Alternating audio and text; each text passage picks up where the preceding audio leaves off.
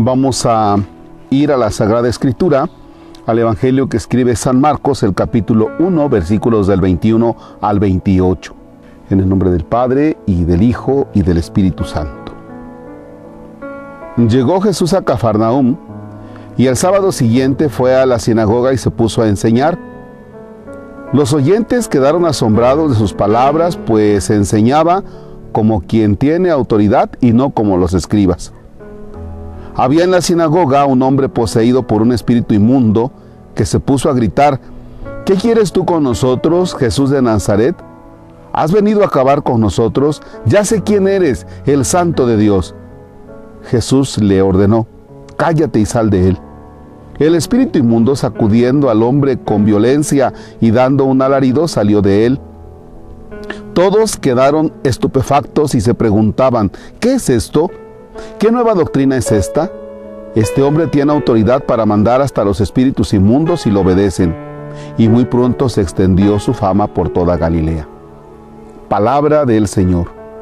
Gloria a ti, Señor Jesús. Bien, ya la Navidad quedó atrás. Ya eso ya lo dijimos. La Navidad ya quedó atrás. Lo dije ayer también en nuestra oración y ojalá que vayamos tomando conciencia de esto. El hecho de que tengamos un arbolito, el hecho de que tengamos unas esferas, el hecho de que tengamos las series, nos hacen conectarnos con algo. Entonces es importante, como lo dije ayer, es importante que ya quite los adornos de Navidad, porque litúrgicamente ya terminó la Navidad. Ay, padre, es que todavía me voy a esperar hasta el 2. Bueno, pues si quiere espérese hasta el 2 de febrero. Y este, si quiere espérese hasta miércoles de ceniza con el nacimiento.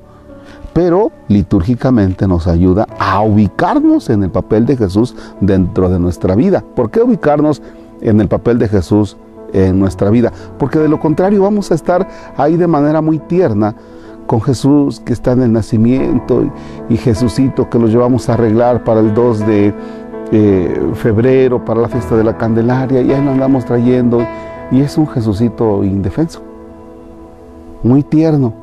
Pero recordemos que Jesús no se queda solamente en la ternura, por ahí comienza la historia, pero Jesús nos lleva a una realidad que es totalmente otra. Y en este caso, Jesús que está actuando y Jesús que expulsa en este momento a uno de los demonios. Expulsa a un demonio. ¿Por qué? Porque para eso ha venido.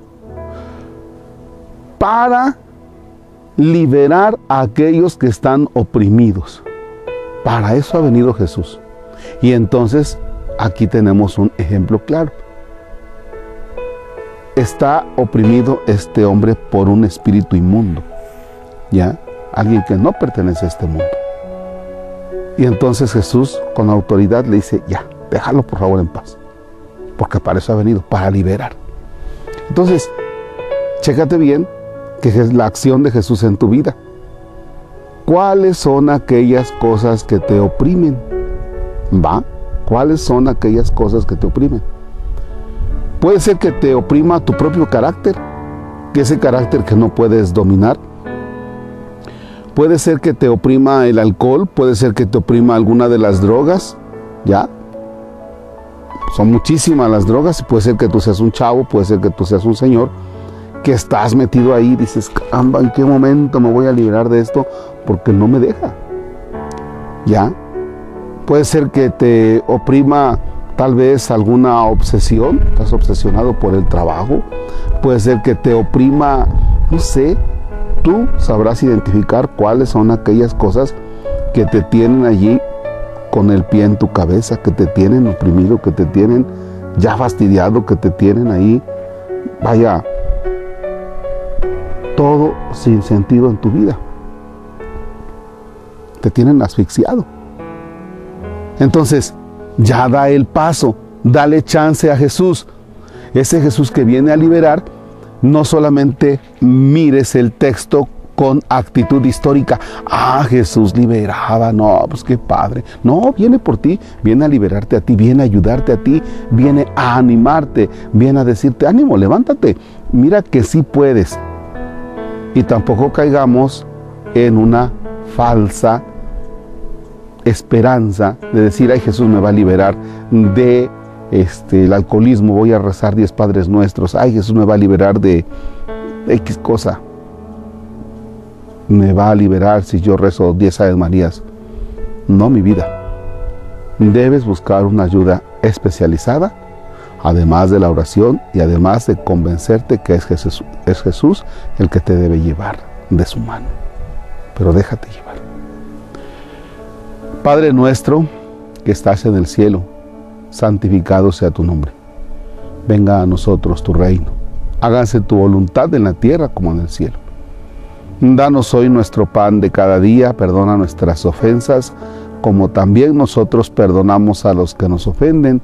No nos dejes caer en tentación y líbranos del mal. El Señor esté con ustedes. La bendición de Dios Todopoderoso, Padre, Hijo y Espíritu Santo descienda sobre ustedes y permanezca para siempre. El Señor en nuestra alegría podemos estar en paz. Demos gracias a Dios. No se les olvide compartir el video porque a alguien le puede ayudar mucho. Ánimo.